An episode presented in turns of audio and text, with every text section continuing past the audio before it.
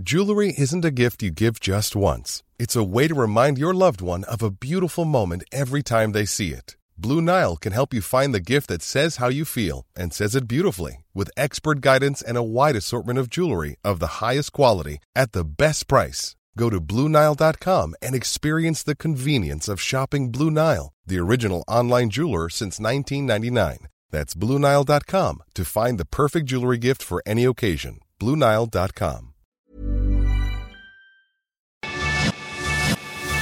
lo cuento. Tu dosis diaria de noticias. Muy buen día tengan todos y todas, bienvenidos a su dosis diaria de noticias con Te lo cuento. Soy Laura Gudiño y les pido que me acompañen a su última dosis de esta semana. Comenzamos. Limoncito en la herida. Mientras el Consejo de Seguridad se reunió para discutir el tema de Ucrania, una violación al alto al fuego en el Donbass puso las cosas aún más tensas. Como te hemos contado, detrás de estas amenazas de tensiones en Ucrania hay una guerra civil que lleva desde 2014, con más o menos fuerza. En este conflicto se enfrenta el gobierno ucraniano contra los separatistas prorrusos del Donbass, una región en Ucrania que hace frontera con Rusia y cuya población tiene un importante sentimiento prorruso. Pese a que ambos lados de la frontera están al grito de guerra, en el Donbass hay un endeble alto al fuego que al parecer se rompió ayer. ¿Qué pasó? Desde temprano, ambos bandos se acusaron de realizar ataques a lo largo de la línea del Donbass. Según el gobierno de Ucrania, los separatistas prorrusos, que, by the way, están respaldados por Moscú, lanzaron varios proyectiles de artillería, uno de los cuales cayó en una guardería con unos 20 bebés en la zona de Lugansk en un ataque que dejó tres lesionados. Por su parte, los líderes separatistas dijeron que el gobierno de Kiev también contestó con toda la fuerza. Y mientras estos se peleaban a golpes, en Nueva York los diplomáticos lo hacían a palabras. El Consejo de Seguridad de Naciones Unidas tuvo una reunión para discutir el tema, unas horas después de que Moscú expulsara a Bart Corman, jefe de misión de Estados Unidos en Rusia y el segundo diplomático más importante de la embajada en Moscú. Chance por eso, Anthony Blinken se lanzó a la ONU donde fue súper insistente con el embajador ruso para pedirle se comprometa a no invadir territorio ucraniano. Y con Pedro y el Lobo, Joe Biden volvió a decir que Rusia está a días de invadir Ucrania.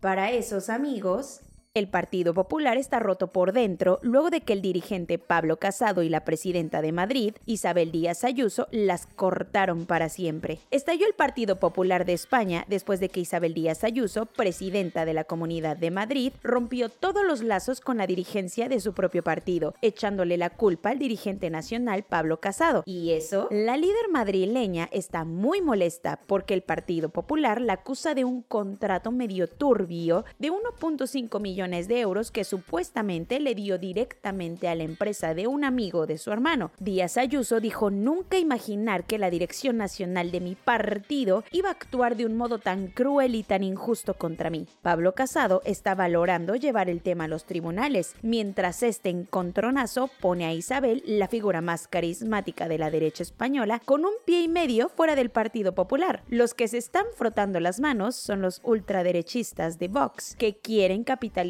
la ruptura de la derecha tradicional española y en una de esas liderar la formación de gobierno en Castilla y León, región que sigue sin poder formar gobierno. Aleluya Jarocha. Tras años de ser señalada por fraude, una corte en Londres aprobó la extradición de Karime Macías a México, aunque su defensa buscará la apelación. Aunque lleva años pasándola de lo lindo en Inglaterra, con fondos aparentemente ilimitados, Karime Macías, ex del ex gobernador encarcelado Javier Duarte, parece tener los días contados allá. Y es que una corte británica por fin determinó que la solicitud de extradición que el gobierno mexicano pidió por ella sí procede, ya que existen elementos suficientes para acusarla por el delito de fraude genérico. Su caso no es cosa menor, ya que así como su expareja, Javidú, también hizo de las suyas cuando estuvo en el gobierno de Veracruz, donde usó al DIF estatal para entregar alrededor de 112 millones de pesos a seis empresas fantasma por supuestos servicios, que solo ellas sabrá en qué terminaron. Según la investigación de la Unidad de Inteligencia Financiera, la gente del puerto todavía no puede cantar victoria, ya que los abogados de Karime se pusieron a las vivas y apelarán la decisión, lo que frenará, aunque sea por un ratito más, su llegada a México. Ahora toca esperar a que un tribunal superior resuelva esto. Cuentos cortos. Ni los militares se salvan del coraje de un pueblo abusado y el poblado de Quechultenango Guerrero no es la excepción. Los habitantes retuvieron por casi seis horas a cerca de 50 militares y a unos 12 agentes ministeriales. Todo ocurrió en la madrugada del miércoles y fue para, básicamente, exigirles que los dejen en paz. Según los lugareños, los uniformados llegaron el fin de semana pasado y en su operativo irrumpieron en casas y arrestaron al médico del pueblo por portar un arma. La liberación de las fuerzas Armadas llegó después de que llegaron a un acuerdo con el jefe militar de la zona a la defensa de Genaro García Luna se le da eso de más vale prevenims, así que ya blindaron a su cliente con un amparo en contra de cualquier orden de aprehensión que la justicia mexicana tenga pensada en su contra. Esto a pesar de que lleve encarcelado en Nueva York desde 2019. Como recordarás, el exsecretario de Seguridad Pública de Calderón está acusado por las autoridades estadounidenses de traficar droga al norte, pero México también lo acusa de participar en el operativo Rápido y Furioso, con el que entraron cientos de armas al país que acabaron en manos de criminales.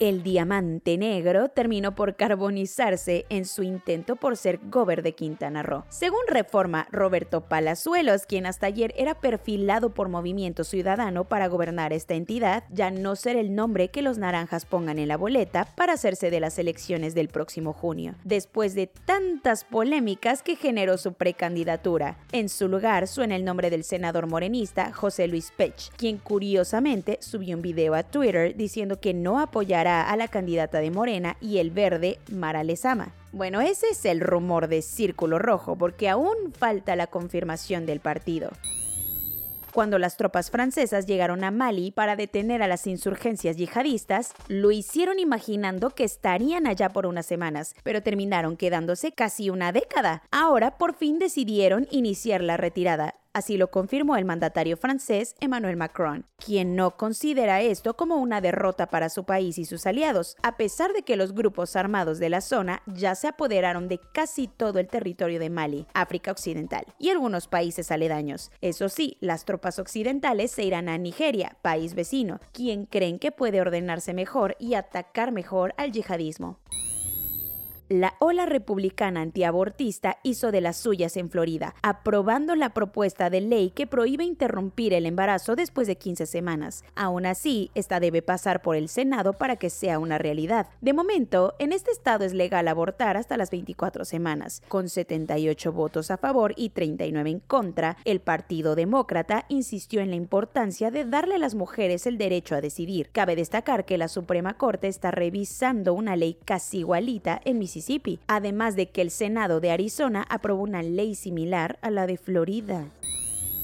El gobierno de Nicolás Maduro y la oposición venezolana, aka Plataforma Unitaria de Venezuela, habían iniciado conversaciones en la Ciudad de México desde el pasado 13 de agosto para intentar encontrar una solución a la crisis política y económica. Pero estas pláticas se rompieron porque Maduro se enojó con la extradición a Estados Unidos de Alex Saab, su super amigo del alma, supuesto testaferro y exagente de la DEA. Pero como las cosas siguen fatal para los venezolanos, Estados Unidos, Unión Europea y otros 19 países pidieron urgentemente que se retomen las charlas en Ciudad de México con la promesa de levantar sanciones a los chavistas.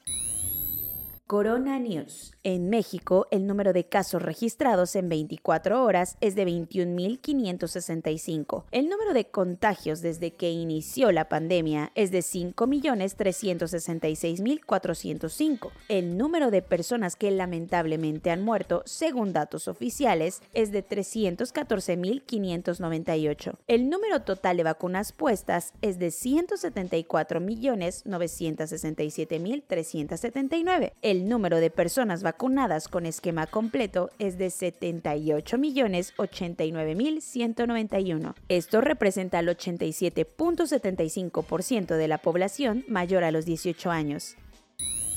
Según las autoridades de Coahuila, el 88% de la población mayor de 14 años ya tiene su vacuna contra el COVID-19.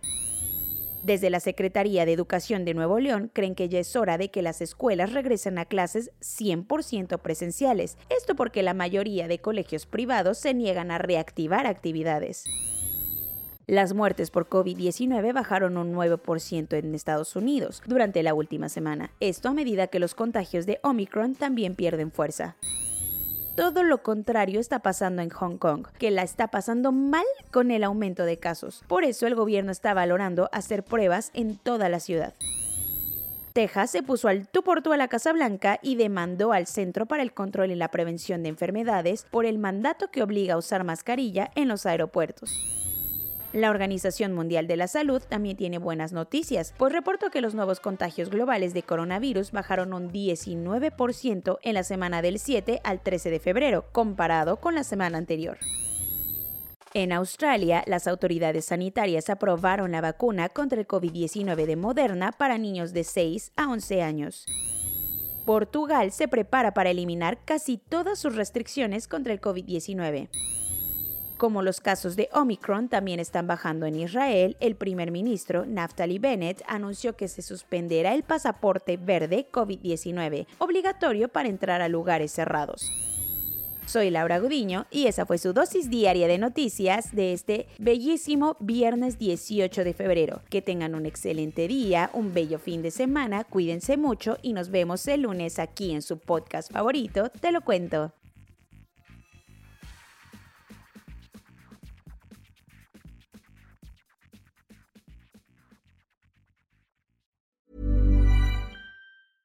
Hey, folks, I'm Mark Marin from the WTF Podcast, and this episode is brought to you by Kleenex Ultra Soft Tissues your ally to help tackle your allergy symptoms this season. I love the change of seasons, but nobody loves pollen and all those other things floating in the air that make you sneeze during this nice weather. Kleenex Ultra Soft tissues are hypoallergenic and allergist approved. So fight back against watery eyes and runny noses without worrying about irritating your skin. For this allergy season, grab Kleenex and face allergies head on.